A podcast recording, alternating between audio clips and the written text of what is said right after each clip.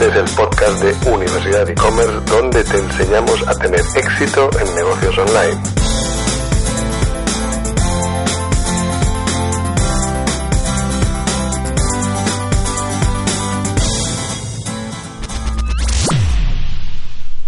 Bienvenidos a un nuevo episodio del podcast de Universidad e-commerce. Soy Pablo Renaud mi objetivo en este podcast es abriros los ojos a la realidad de cómo se plantean, se ejecutan y se escalan negocios basados en comercio electrónico. Buscaré para vosotros capítulo tras capítulo las claves vigentes para tener éxito en negocios online. Para ello os traigo hoy una charla interesantísima con uno de los profesionales más veteranos del e-commerce en España, con el que he estado hablando hace unos días una conversación interesantísima, la conversación del momento en el mundo e-commerce. ¿Estáis intrigados sobre el invitado y el contenido de esta conversación? Pues comencemos. Este es el podcast de Universidad e-commerce donde te enseñamos a tener éxito en negocios online. En el pasado episodio del podcast de Universidad e-commerce hablábamos de la primera decisión al plantearse hacer comercio electrónico, dónde vender veíamos las dos aproximaciones existentes, o canal propio o bien canal ajeno, cada una con sus pros y sus contras. Escuchad el capítulo anterior si no lo habéis hecho ya, porque en menos de 15 minutos os doy una serie de pistas muy interesantes para esa decisión tan importante de comienzo. Hoy vamos a profundizar un poco más en las implicaciones que tiene vender en canal ajeno, y vamos a hablar largo y tendido sobre el canal ajeno por excelencia del momento, el marketplace hablaremos fundamentalmente de Amazon como gran marketplace que domina Occidente en la actualidad. Y en esta conversación me acompaña ni más ni menos que Nacho Somalo. Nacho es uno de los grandes del e-commerce en España. Hace 20 años ya estaba involucrado en proyectos de venta online tan apasionantes como casadelibro.com, DVDGO o El armario de la tele. Además de liderar estos proyectos de referencia en España, Nacho en su larga trayectoria profesional ha participado en decenas de otros proyectos de e-commerce como asesor y consultor y también ha sido consultor en la mítica Tecnoland o en Accenture.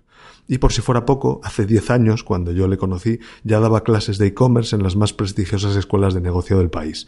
Nacho ha visto la evolución del sector e-commerce en las últimas dos, décadas y posee una excelente capacidad de análisis de los cómo y los por qué del e-commerce. Siempre es un placer y un privilegio compartir estas ideas con él.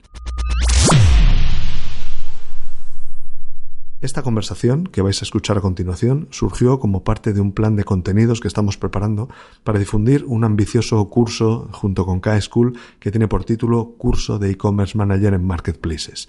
Al finalizar el capítulo os contaré un poquito más sobre este asunto, pero ahora vamos ya con el contenido principal del capítulo, la conversación que mantuve con Nacho Somalo sobre la importancia de entender y utilizar adecuadamente los marketplaces para la venta online. Pues amigos, la conversación con Nacho Somalo comienza hablando de Marketplaces, el nuevo sitio donde hay que estar. Este nuevo canal que está cambiando la forma de hacer negocio online y lo importante que es hacerlo bien y no cometer errores, porque si lo haces mal, luego es muy difícil remontar, queda trazabilidad de todo lo que haces como vendedor y es muy importante entender esto antes de empezar. Vamos con la conversación. la verdad es que en todos estos años lo que ha evolucionado esto, ¿eh? Y ya son unos cuantos, ¿eh? ¿eh? Amazon ya más de 20 años funcionando. El e-commerce, bueno, en España quizás año 2000 pues en un punto de partida, donde ya empezaba a haber proyectos interesantes. Sí, sí. Casi 20 años ya. Fíjate, y todo lo que ha cambiado esto, ¿eh? Yo recuerdo hace nada que lo de la presencia en, en Amazon y en los marketplaces era algo residual y era hace relativamente poco. Y fíjate, hoy en día es que no te puedes ni plantear estar en Internet sin tener claramente gestionado este tema. ¿eh? Correcto, así es. Es, es, el nuevo sitio donde hay que hacer negocio online, es, eh, es, lo nuevo. Igual que fue en su momento el email, había que hacer email marketing, luego por supuesto había que hacer e-commerce. Luego los buscadores. Los buscadores Tuvieron su momento, luego las redes sociales, es, incluso pues la época de los blogs y tal. Increíble, increíble, efectivamente. Pues ahora es la época de los marketplaces, es así. Hay que estar aquí y hay que dominarlo y, y no es nada sencillo, ¿eh? De hecho, eh, eh, muchas veces estamos viendo el problema de que la gente se piensa que es sencillo porque lo quieren hacer sencillo los marketplaces para acaparar o, hacer efecto llamada a todo el número, al mayor número posible de merchants y cometen errores de bulto, cometen errores tremendos de estrategia, de precio, de no cuidar las operaciones, o lo importantísimo que es eso en marketplaces y eh, no perdonan los marketplaces, tienes una oportunidad de hacerlo bien, si no, estás fuera. Así es, la gente no es consciente del impacto que tiene hacerlo mal. ¿No? Y, y- y, bueno, pues eh, el empezar de una forma inadecuada, cómo te joraba a veces el catálogo, el posicionamiento, la reputación. Tiene tantos impactos negativos que luego recuperarlos a veces no es ni siquiera posible. Eso es. De hecho, me recuerda mucho a cuando se empezó a hablar de la reputación online, de lo importante que era hacer las cosas bien a la primera, porque luego los errores te perseguían. Eh, esa foto que subías inadecuada a redes sociales luego te perseguía cuando ibas a tener tu, tu trabajo, o ese post que publicabas con Es esa verdad. opinión polémica, luego seguía para siempre. Pues un poquito pasa lo mismo. Que Sí. se lo digan a los políticos, ¿verdad? Por ejemplo, que tienen que estar borrando decenas de miles de tweets de la noche a la mañana. Pues en los marketplaces pasa un poco lo Sí, mismo. sí, ya seas un fabricante o un distribuidor o una marca reconocida, si lo haces mal, eh, luego va a ser muy difícil que, que remontes. Tienes que hacerlo bien a la primera. Está claro, incluso porque deja trazabilidad. Es que ahora que está eh, Amazon incidiendo más en el tema de las reviews, las reviews falsas y tal, si has hecho una review falsa se ha quedado ahí.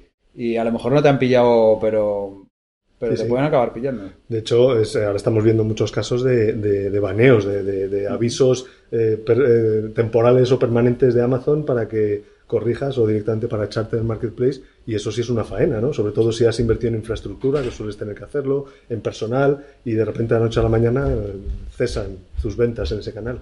Claro. Es un problema serio. Yo recuerdo cuando empezó el SEO, que era un poco lo mismo, ¿no? Todo el mundo se volvió un poco loco, empezaba a hacer mucha gente muchas trampas, tal, y claro, se llevaron unos disgustos algunos tremendos cuando te baneaba Google, ¿no? Sí, sí, sí, te dabas cuenta del impacto tremendo de hacerlo mal, ¿no? En parte, en gran medida me recuerda a esa época, ¿no? Cuando empezó Exacto. el SEM, el SEO, porque esto también tiene su SEO y su SEM. Absolutamente, y de hecho tiene sus métricas, sus KPIs y tiene sus mm, no sé cuántos indicadores para saber si lo estás haciendo bien. Simplemente el algoritmo de valoración de vendedores en Amazon tiene más de 95 factores que te miden para saber si lo estás haciendo bien, si entregas a tiempo, si respondes a tiempo, si el producto es de calidad, si haces las cosas como debes. Todo eso es difícil de entender a la primera y hacer bien. Está claro. Ujú. Continuamos la conversación hablando de las reglas de juego de los marketplaces y por qué hay que entenderlas perfectamente para vender con éxito. Cuándo puedes vender más caro porque ves que hay una oportunidad, cuándo debes, sin embargo, ajustar tu margen y hasta cuánto debes ajustarlo. Eh, damos un repaso a los algoritmos que utiliza Amazon y la dinámica de marketplace, lo que realmente supone en sí. Yo creo que es fundamental entender la dinámica de un marketplace porque si no es una locura intentar hoy en día vender en uno de ellos. Es un entorno difícil, muy competitivo, es una plataforma que te va a exigir una gran parte de tu margen, que es lo más delicado, se va a quedar con el beneficio como no tengas cuidado y sin embargo pues es importantísimo trabajar estas plataformas. Entonces es muy importante entender primero las reglas de juego y después adaptarlas perfectamente a tu producto, a tu empresa, a tus posibilidades, a tu mercado. Si no se hace esto previamente, es muy probable que te des un castañazo, que no seas capaz de vender adecuadamente en marketplaces. Totalmente de acuerdo. Fíjate, yo diría que esto es más algo para, para trabajadores que para listos, quiero decir. El listo siempre está, el que encuentra la oportunidad está claro. Pero esto es muy de currártelo.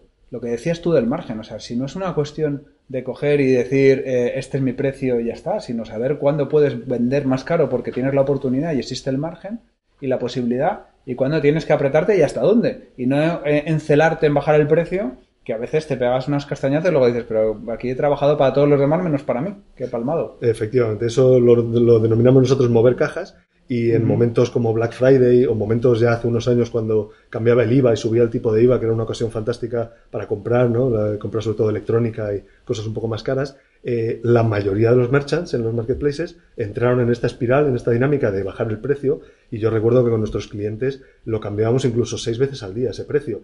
Eh, eso era hace ya unos cuantos años. Ahora ya hay software que te permite cambiarlo 100 veces al día.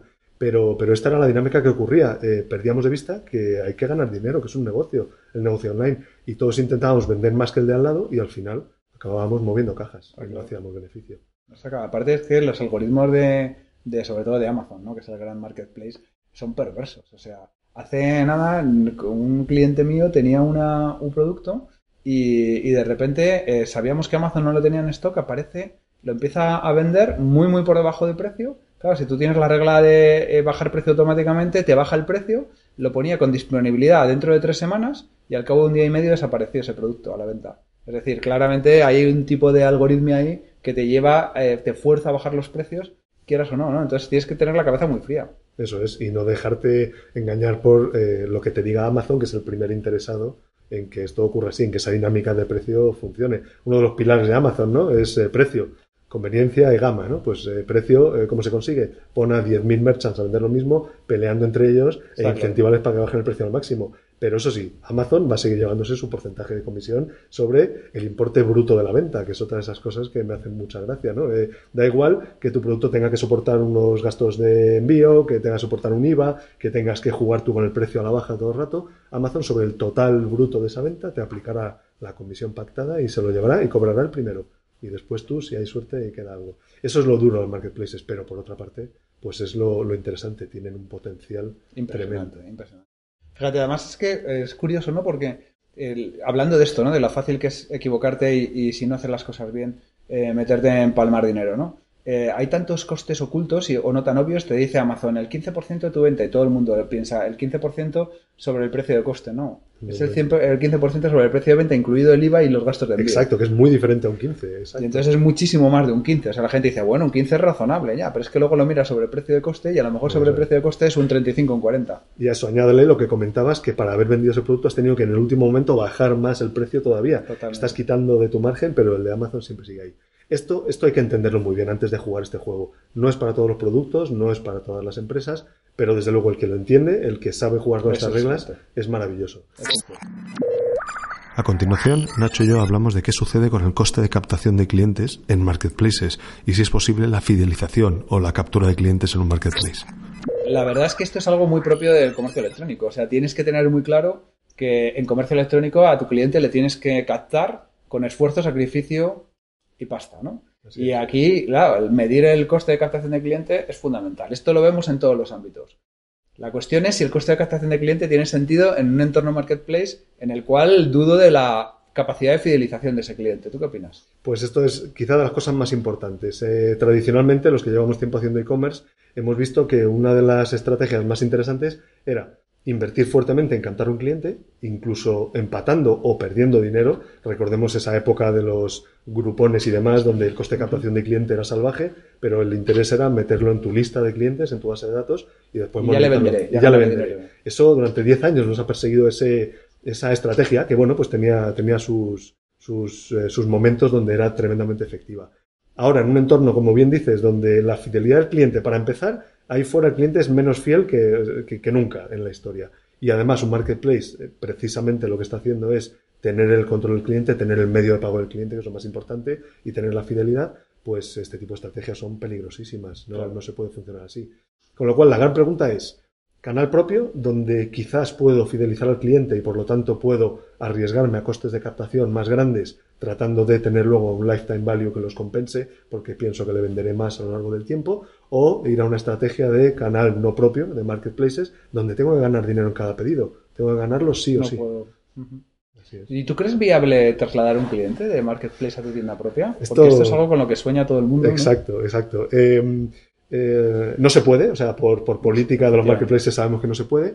Eh, pero bueno, truquitos, ¿no? ¿Hay algún truquito? truqui- hombre, claro que sí. Tuvimos un debate hace ya unas semanas con alguno de los miembros de- del claustro de profesores y lo que contábamos o lo que preguntamos a la audiencia, que eran 50 tiendas online que venden en marketplaces, era cómo hacéis. Primero, si, si, si lo hacéis, prácticamente todos dijeron que sí, lo intentan, intentan coger ese cliente y cómo se puede hacer. Eh, algunas de las cosas que no se pueden es eh, eh, insertar documentación o, o- o- o- o vouchers o, o, o ticket, o descuentos, cupones y demás para intentar que el cliente luego haga compras en tu tienda. Esto es una de las cosas que por política, por ejemplo, Amazon no deja hacer. Pero si puedes comunicar con el cliente, puedes comunicar con el cliente eh, para preguntarle si ha sido satisfactoria su compra y en esa comunicación puedes hacerle ver que hay otros canales donde vendes tus productos. Una estrategia que funciona bastante bien es tener parte de tu catálogo en Amazon. Los productos gancho, productos llamada, productos que incluso vas con un margen muy justo, pero te permiten eh, que un cliente conozca tu marca. Y esto es muy importante. Entonces quizás ese cliente está buscando mochilas y un buen día encuentra una mochila a un precio competitivo de tu marca en Amazon y la compra. En una comunicación que le haces, le comentas, eh, pues eh, tenemos, aparte de mochilas, tenemos otros accesorios que pueden interesarte. Además, accesorios premium que no vendemos en Amazon. Echa un vistazo en nuestra tienda online y los encontrarás. Esto me consta que sí funciona. También algún modelo de suscripción. Cuando algún cliente vende producto fungible o producto, eh, por ejemplo, nutrición deportiva, es una categoría que funciona muy bien en marketplaces. Y una vez alguien compra un suplemento, se supone que va a querer seguir comprando. Pues eh, funciona muy bien ofrecerle a ese cliente, darle pistas de que acuda a tu tienda online, donde va a encontrar ese producto bajo suscripción a unas condiciones económicas más interesantes. Todas estas ideas las tratan de hacer siempre con mucho cuidado porque el riesgo es grande. Eso sí, opinión que el- hay que asumir el riesgo. La siguiente pregunta es muy interesante. Nos metemos de lleno en hablar sobre la estrategia para abordar los marketplaces, para qué puede servir, qué diferentes aproximaciones existen, para quiénes son y cómo se puede ganar dinero. Bueno, lo primero es, cuando te metes en, en algo, en lo que sea, tienes que tener una estrategia, ¿no? Esto es lo primero. Una estrategia es saber a dónde quieres llegar y cuál es el camino que crees que es el más adecuado para hacerlo. Lo cual no quiere decir que tengas que ir necesariamente por ahí en todo momento. ¿Y por qué Marketplace tienes que tener una estrategia? Por lo que hemos comentado antes. Si es que realmente aquí no te, te puedes equivocar y te vas a equivocar mucho. Pero lo que no puedes es meter la pata. Y porque una metedura de pata puede tener un enorme coste y una dificultad enorme de recuperación, ¿no? Entonces, el haberlo preparado antes, tenerlo pensado, decidido y ejecutarlo correctamente es fundamental para que esto te pueda salir bien, ¿verdad? Así es. De hecho, eh, desde hace muchos años, eh, nosotros en, en nuestra empresa, cuando creamos proyectos de comercio electrónico, obligamos al cliente primero a hacer los deberes, a hacer esta parte de estrategia, a tener muy claro eh, las métricas. Y esto es un Excel, y esto es un estudio serio de qué se va a vender, por qué, a qué cliente, por qué te lo va a comprar, por qué va a dejar de comprarlo donde lo está comprando ahora. Y si no pasan esta prueba, no les dejamos hacer los proyectos. Pues estas mismas ideas tendremos que aplicarlas en todos aquellos que quieran vender en marketplaces. Tienen que dejarse asesorar por gente que sepa o incorporar en su plantilla gente que sepa hacer este estudio previo. Porque no todos los productos sirven para marketplaces, no todas las empresas, y luego hay muchos marketplaces distintos. Hay muchas geografías donde se puede llegar a través de un marketplace. Hay que tener trazado, como bien dices, una estrategia, saber qué queremos conseguir. Una, vez en una charla vi un, un concepto que me gustó mucho, que es eh, para qué puede servir un marketplace. Un marketplace en determinados productos puede servirte simplemente para vender más, para hacer volumen. Puede ser un canal para vender más, no necesariamente generando mucho margen, pero sí te permite tener unas operaciones más grandes y negociar mejor con tus compradores. Esa es una posibilidad, una posible estrategia. Otra estrategia para los marketplaces sería ir a mercados donde te cuesta ir con un canal directo. Por ejemplo, internacionalizarse. Si hablamos del caso Amazon, que es el más relevante, te permite con dos clics estar vendiendo en gran parte de los países de Europa Occidental donde En los cinco marketplaces que además te da alcance a otros muchos países. Exactamente. Entonces, una estrategia interesante en marketplaces puede ser testar con productos esos mercados o incluso crear producto nuevo para estos mercados. Pues es otra posibilidad. O garantizar la, la correcta visibilidad de tus productos y de tus marcas, porque esa es otra, claro. Muchas marcas se, se llevan las manos a la cabeza cuando ven cómo están sus productos creados en, intern- en, en Amazon. Claro, ahí tiene una enorme visibilidad y muchísima gente viéndolo. Yo cuando veo que, la electrónica es un, una- un terreno extraordinariamente competitivo, algunos productos de marcas que se gastan un- una barbaridad de dinero en marketing y cómo están creados sus productos, lamentablemente, en Amazon, digo, pero ¿cómo no se están dando cuenta que millones de personas están viendo esto y están transmitiendo esta malísima imagen de sus productos? ¿Por qué no lo controlan, aunque no quieran vender ellos directamente? Esto, eh, que es una realidad, eh, creo que está cambiando. Ahora mismo recibimos más o menos una llamada por semana de una gran empresa que nos pide ayuda para gestionar esto. Y nos transmiten ese mensaje es, hoy no me piden como objetivo que venda mucho en marketplaces. ¿Por qué? Porque tengo un canal de distribución. Además, un canal que tiene que, te- tengo que cuidar y mimar. Pero tengo que vigilar cómo se ven esos productos. Porque la decisión de consumo, si hablamos de, Claro. de- de- de alimentación, por ejemplo, ¿no? encontramos verdaderas barbaridades en productos en estos marketplaces. La decisión de consumo puede partir de un marketplace y ese cliente puede optar por irse a la competencia, a comprar otro detergente y no el tuyo, o comprar cualquier otro producto, y ahí le has perdido. Entonces eh, nos llaman y nos piden cómo podemos hacer esto. ¿Por qué? Porque alguno de nuestros distribuidores lo ha dado de alta rápidamente mal, Mal, de aquella manera, claro. y eso es lo que queda. Y es una de las cosas que me sorprende. Em, Amazon no cuida ese aspecto. Le da un poco igual, evidentemente nada le da igual a Amazon, pero, pero deja una gran libertad para crear producto y, y tiene que ser el dueño de ese producto, el, el- el dueño de la Claro. marca, el que lo defienda, lo vigile y lo cuide y ponga el esfuerzo para ello. Son muy listos los de Amazon, echan fuera todo el Claro. trabajo. Fíjate, el otro día eh, un, con un cliente mío que de repente empezamos a ver eh, su gama de producto en, en los marketplaces, en los diferentes marketplaces de Europa, y, y nos dimos cuenta que había ciertos productos que estaban con unos 15-20 seller cada uno, y cuando ibas a ver el listado de productos del seller tenían todos el mismo listado. Y eran de diferentes países estos seller. Entonces al final localizamos de dónde venía, y era de un B2B que se dedica a estocar productos y hacer dropshipping y les pasa los catálogos en XML, por lo tanto, puede haber 400 personas vendiendo tu mismo producto exactamente igual por, y han chupado un catálogo de un tercero que es un almacenista que ha creado ese catálogo. Que con qué cuidado lo habrá hecho. Efectivamente. El que haya querido, ya está. Efectivamente. Entonces todo descuidado, el precio descuidado, el servicio descuidado, el catálogo descuidado. Y esto tiene un enorme impacto. De hecho, una de las cosas que, ocurre, eh, que lo hemos visto ya, las, las, búsquedas de productos, las decisiones de compra se inician online en muchísimos casos ya. Eh, tradicionalmente se iniciaban en Google, pero es verdad que estamos viendo una tendencia en la cual, si no sabes la solución que necesitas, vas a Google y se la preguntas. Pero si sabes lo que quieres, quieres un secador de viaje, vas a Amazon o a tu sitio de confianza. Y al llegar allí ocurren dos cosas. La primera, te fías del criterio del marketplace, te fías de las estrellitas o las etiquetas de el más vendido, la recomendación de Amazon. Ya no estás mirando lo que te dice el fabricante del producto. Si decides mirar lo que te dice el fabricante del producto, te vas a encontrar esta situación. Vas a ir a las especificaciones y vas a comparar con la competencia y vas a comparar churras con merinas, que decíamos que ya yo creo las nuevas generaciones no dicen. Si no está cuidada las especificaciones del producto, si no está bien informado, la decisión de comparación te va a llevar hacia el fabricante que tenga los productos bien informados. Y entonces has perdido la venta. Totalmente. A continuación, Nacho y yo reflexionamos sobre quién se tendría que involucrar en la venta a través de marketplaces dentro de una organización. Descubriréis que prácticamente todo el mundo en una empresa tiene algo que decir. Bueno, si hablamos de estrategia, tiene que partir del más alto nivel. Es que no puede ser de otra manera. O sea, al final, por lo que hemos dicho, por la enorme repercusión que tiene en visibilidad, en ventas, en rentabilidad, la estrategia tiene que venir definida de arriba abajo sin ninguna duda. Y luego, cuando hablas de ejecución, de quién se tiene que involucrar, pues claro, implica logística, implica rentabilidad, marketing, implica visión, posicionamiento, etcétera, por lo tanto, marketing comercial, porque va a impactar en el resto de canales de distribución y otros que están vendiendo tu mismo producto. Es que cuesta encontrar quién no se tiene que involucrar, ¿verdad? Efectivamente, toca todas las áreas importantes de la organización y esto es delicado. Quizás una de las claves es encontrar algún tipo de campeón interno en las empresas que empuje en esta dirección. Em, tradicionalmente veíamos que esto puede caer en el departamento de sistemas porque se parece a comercio electrónico y esto está heredado desde hace años, o como bien dices, en el departamento de marketing. Pero en mi opinión, desde luego, tendría que venir desde ventas. Yo considero que un perfil con al menos inquietud comercial tiene que liderar este escenario. Hacen falta habilidades técnicas, por supuesto, pero no hace falta conocer en detalle cómo funciona un archivo XML de intercambio de datos con un marketplace, o no hace falta conocer las estrategias de bidding para hacer publicidad. Esto ya es el, más bajo nivel que se puede uno apoyar en otros profesionales dentro de la empresa o externalizar en gente que sepa. Pero, pero alguien de verdad con ganas de, y espíritu comercial de, conseguir estos resultados. Creo que es interesante. Claro.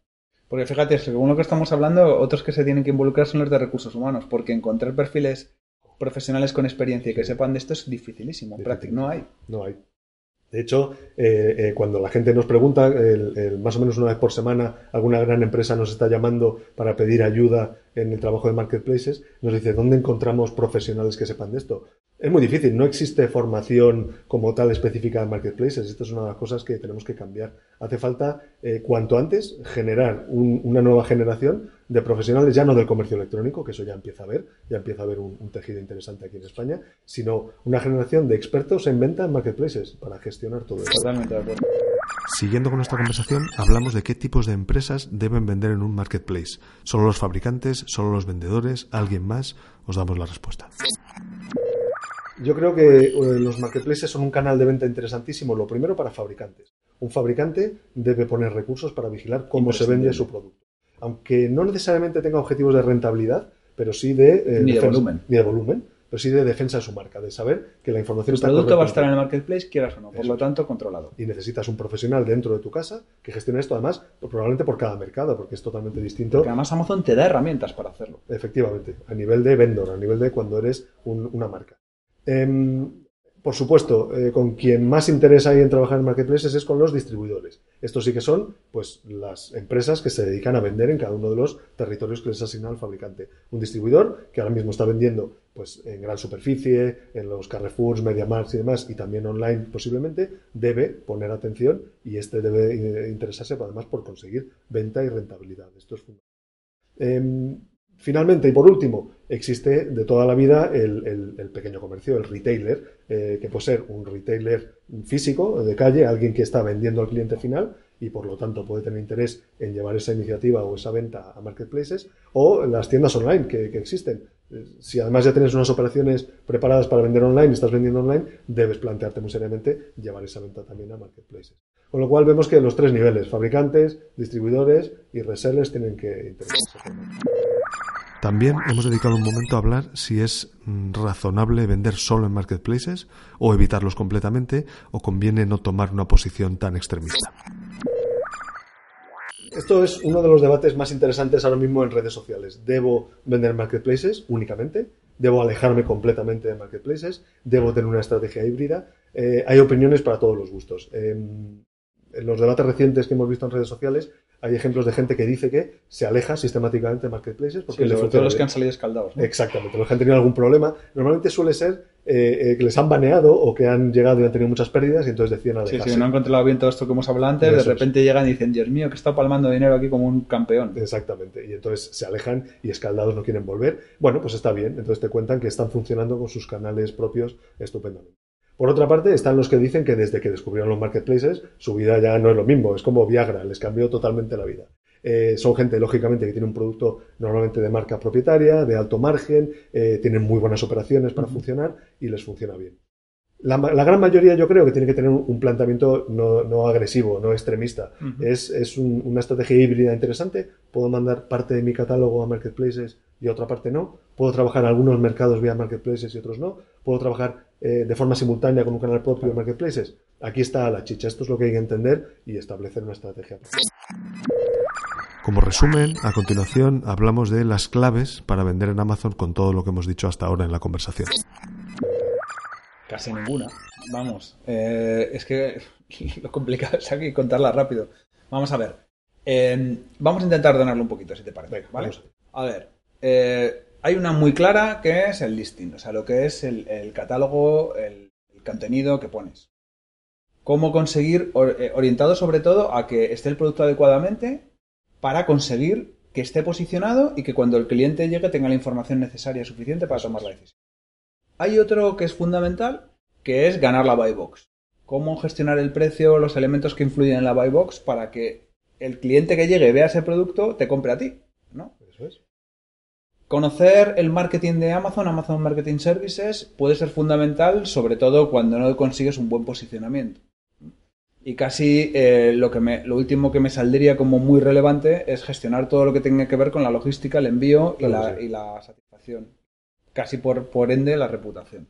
Por lo tanto, yo veo ahí tres grandes bloques. El primero es estar, el segundo es conseguir vender y el tercero es que todo funcione como se espera para que puedas seguir jugando este juego. Entonces, para estar hay que hacer un muy buen trabajo de listings. Hay que tener tu producto perfectamente integrado con stock en tiempo real. Tú no puedes tener un stock en un marketplace que no sea real, porque la rotura de stock es de las cosas que más te penalizan. Entonces, tienes que tener muy bien dado de alta el producto y muy bien conectado el stock para saber que es correcto. Quizás ahí también yo pondría las estrategias de precio, un buen trabajo de ver qué precio de partida se pone. Después, en el bloque intermedio es conseguir vender. Lo mejor sería, de forma orgánica y natural, conseguir esa buy box. Si tienes un buen precio, un buen producto y un buen rating de vendedor, pues probablemente la consigas, salvo que Amazon decida vender tu producto por ti, que eso es para otro capítulo. Incluso perdiendo dinero. Incluso perdiendo dinero, exactamente. Es que hay que saber mucho para, para conseguir ganar esa buy box. Pues eso sería el tramo intermedio. Y finalmente el tercero sería, sigue jugando la partida, es decir, consigue las métricas adecuadas, los KPIs adecuados para que el cliente quede contento, Amazon quede contento y te deje seguir jugando la parte. Esos tres bloques son las claves para vender. Sí, sí, porque es que además eh, no puedes descuidar ninguno de ellos. Eh, fíjate, hemos hablado eh, del, marketing a través de AMS, que hay mucha gente que no es consciente de que puede estar invirtiendo ellos dinero y estar haciendo el trabajo para el enemigo. Exacto. Porque luego si no tienes la buy box, eh, todas las ventas, todo el esfuerzo que tú has hecho de marketing de llevar tráfico a una determinada ficha de producto se puede estar yendo a la venta de uno de tus competidores. Además, en medio de un día cualquiera, cuando estás en medio de una campaña agresiva. Y por último, cerramos esta interesante charla con una reflexión sobre otros marketplaces y una visión de futuro. ¿Qué va a pasar en los próximos años con este concepto de marketplace y hasta dónde va a llegar? Mira, eso está claro. hoy en día, el grueso en Europa, en Europa, y especialmente en España, el grueso del tráfico de los marketplaces y de la venta está en Amazon. Pero el mundo no se acaba en Amazon, hay mucho más allá. Esto lo tenemos muy claro. O sea, tú quieres vender en Francia, Francia es el país de los marketplaces. Tienes que estar en Cdiscount seguro, tienes que conocer Rue de Commerce, pero allí prácticamente todos se han convertido ya en marketplaces. Fur, Fnac, Darty, y ahí tienes que estar en, en, una buena parte de ellos. En Gran Bretaña tienes que estar en eBay. En Alemania tienes que estar en, eBay probablemente en Rakuten. Y ahora nos vienen los chinos, porque viene AliExpress pegando fuerte. Y probablemente le vaya a ir muy bien. Con lo cual, estamos viendo que el panorama no es ni tan sencillo de entender ni tan fijo. Es decir, lo que hoy funciona quizás dentro de un año sea distinto. Es verdad que hemos visto en el pasado que otros marketplaces llegando a España se han dado castañazos, como Rakuten precisamente.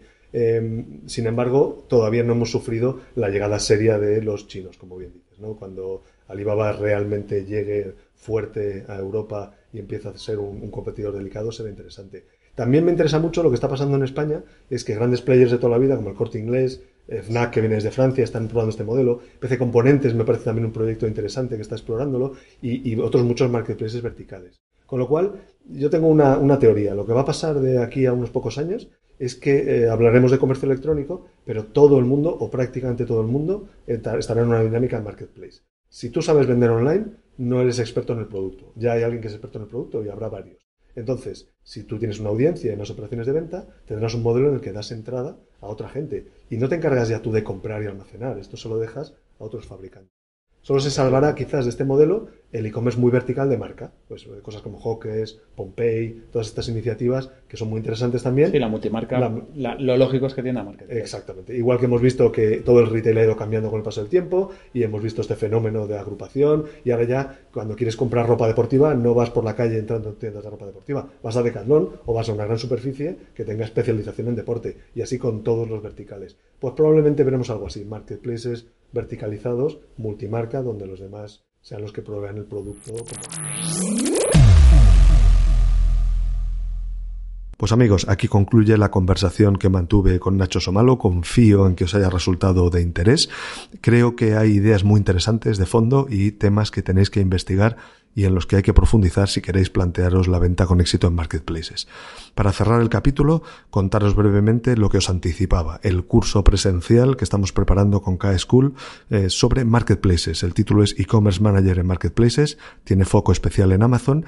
Nacho Somalo y yo somos profesores en este curso que se imparte en Madrid, empieza en noviembre de 2018 y es un curso para el que hemos traído talento de toda España, profesionales que están activamente vendiendo en marketplaces y nos van a contar desde dentro cómo se hace, cómo se tiene éxito, lo que ahora funciona.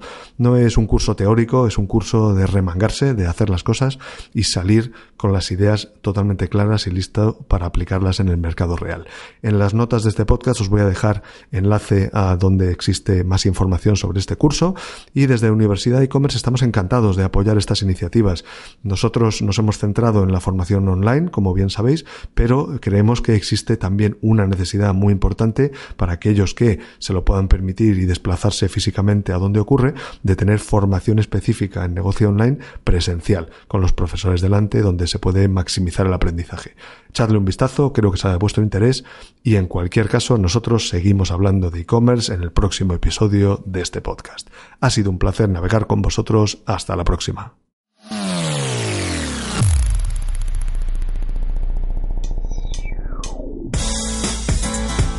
Este es el podcast de Universidad e-commerce donde te enseñamos a tener éxito en negocios online.